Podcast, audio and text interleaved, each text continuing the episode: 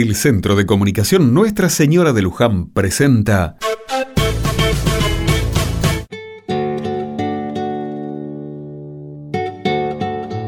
Al fondo, en el patio de la casa, don Jacinto está sentado mirando lejos. Sus ojos gastados ven poco, pero le gusta tenerlos bien abiertos mirando el cielo. La tarde está fresca, pero don Jacinto parece no sentirlo, ya que sus recuerdos lo llevan a tierras más cálidas en las que nació y creció. Su nieta Laura está en la cocina con dos amigos y lo mira por la ventana. Están tomando unos mates mientras preparan cosas para la capilla del barrio.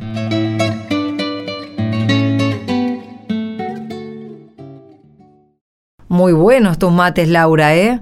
Pero podrías cambiarle un poquito la yerba, ¿no? Bueno, ya voy. Tampoco es para tanto. Tan lavado no está. Hace más de una hora que estamos tomando. Y nunca le cambiaste la yerba ni calentaste el agua. Ahora se van a poner a discutir por los mates. Así es difícil que se nos ocurra alguna idea para hacer con los chicos. Yo no sé. A mí solo se me ocurre representar eso que nos dieron del Evangelio y listo. Disfrazamos a un chico para que haga de Jesús, a otro para que haga de San Pedro y así, listo. Pero ya lo hicimos tantas veces. Ya se aburren los chicos. Ah, el que se aburre soy yo, y de tanto pensar. Mejor paremos un rato a ver si saliendo afuera con el fresco las ideas vuelven a mi cabeza, a ver. Tiene razón. Mejor dejemos un rato a ver si logramos volver y terminar con esto de una vez. Al salir al patio, se encuentran con don Jacinto, que sigue en silencio mirando lejos. Uy, pero qué frío que hace.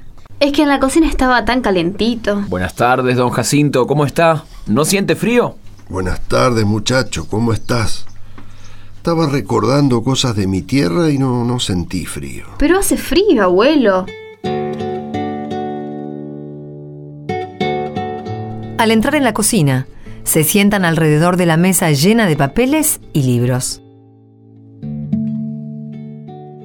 Don Jacinto, venga, siéntese aquí. Espere que le saco estas cosas que las chicas dejaron tiradas. Gracias, muchacho. Pero yo no quiero interrumpirlos. ¿Estaban estudiando? No, estábamos pensando cómo explicarles algo de la vida de Jesús a los chicos del catecismo en la capilla. Aquí tenés, abuelo. Una taza de mate cocido bien calentito. Y también unas facturas que trajo Héctor. Hoy se jugó. Gracias, Laurita. Pero yo no quiero molestar. Ustedes tienen cosas para hacer. No, no, no, no, don Jacinto, usted no molesta. Hasta puede ayudarnos si quiere. Yo, yo muy poco sé de esas cosas, muchacho. Si apenas fui a la escuela hasta el segundo grado. Pero no se trata de escuela, don Jacinto. Nosotros queremos contarle a los chicos cuál es la enseñanza de este relato de la vida de Jesús. Mire, don Jacinto, si me permite, vamos a leer otra vez ese relato y usted nos cuenta qué le parece.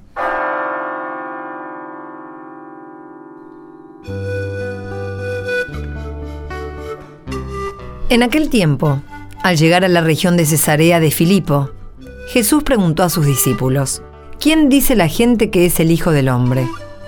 Ellos contestaron, unos que Juan Bautista, otros que Elías, otros que Jeremías o uno de los profetas. Él les preguntó, ¿y ustedes? ¿Quién dicen que soy yo? Simón Pedro tomó la palabra y dijo, Tú eres el Mesías, el Hijo de Dios vivo. Jesús le respondió, Dichoso tú, Simón, hijo de Jonás, porque eso no te lo ha revelado nadie de carne y hueso, sino mi Padre que está en el cielo. Ahora te digo yo, tú eres Pedro, y sobre esta piedra edificaré mi iglesia, y el poder del infierno no la derrotará. Te daré las llaves del reino de los cielos. Lo que ates en la tierra, quedará atado en el cielo, y lo que desates en la tierra, quedará desatado en el cielo. Y les mandó a los discípulos que no dijesen a nadie que Él era el Mesías.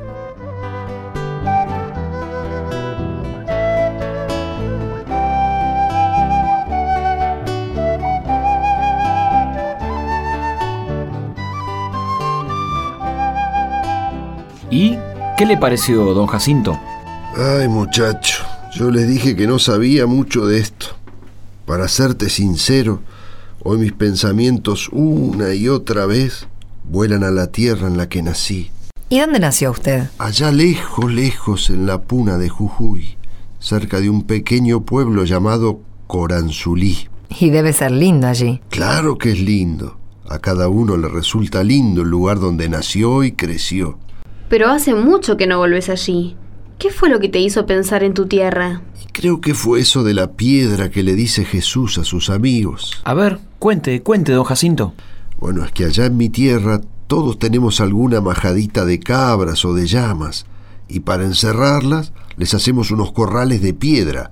Le llamamos pircas. Alguna vez vi fotos de esos corrales. Y bueno, cuando yo era un muchacho así de la edad de ustedes, le ayudaba a mi padre a elegir y traer las piedras para hacer esos corrales. Era un trabajo cansador y delicado. Delicado va a ser que no terminemos esto que tenemos que hacer. Espera, Laura, deja que tu abuelo nos cuente. Creo que en sus recuerdos tiene que haber una linda enseñanza. Y no sé, yo, yo me acordé que buscábamos las piedras de las orillas de los ríos secos y las elegíamos una por una. Después las teníamos que llevar hasta el lugar en el que queríamos hacer el corral. Eso sí que era muy trabajoso. ¿Cómo llevaban las piedras? Y primero elegíamos las más grandes y pesadas para poner abajo, y las levantábamos entre varios. Muchas veces las teníamos que hacer rodar hasta el lugar. Después, los más chicos traían las piedras más pequeñas mientras los grandes las comenzaban a acomodar para hacer las paredes del corral. ¿Y todos ayudaban? Claro, todos. Es un trabajo que requiere muchas manos y mucha paciencia. Ah, ya está. Don Jacinto nos enseñó qué hacer con los chicos de la capilla. ¿Un corral? Bueno, no sé si un corral. Para eso tendría que venir don Jacinto que sabe hacerlo. ¿Y entonces? Primero le contamos lo que nos dijo tu abuelo. Después leemos juntos el relato del Evangelio y al terminar le pedimos a los chicos que cada uno busque una piedra y la traiga. No entiendo. ¿Y entonces? Creo que ya entendí. Entre todos tratamos de levantar una pared y... Eh, eso es muy delicado, ¿eh? Ojo, hay que saber elegir bien cada piedra. Cada uno tiene que sostener el peso de la que se pone arriba y va a mantenerla derecha. Si no, todo se viene abajo. Claro, y mientras vamos haciendo el intento, le contamos a los chicos que así es la cosa entre nosotros. ¿Cómo? Así, Dios nos va eligiendo y nos acomoda para que entre todos vayamos armando el grupo que tiene que mostrar a los demás que Jesús sigue vivo y nos acompaña. O sea, la iglesia.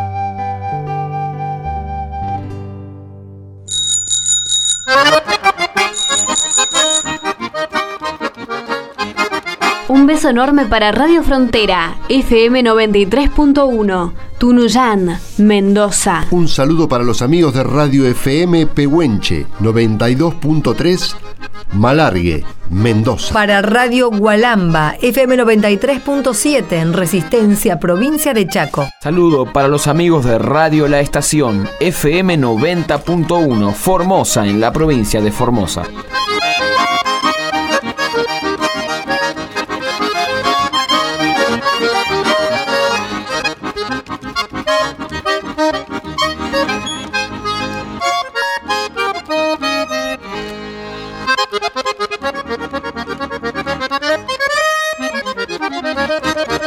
Los esperamos el próximo domingo para pasar otro ratito rezando juntos.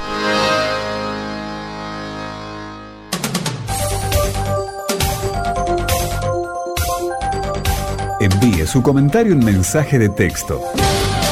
Escribe en su celular la palabra Luján luego ponga un espacio y escriba su comentario. Y envíelo al 1515. Luján, al 1515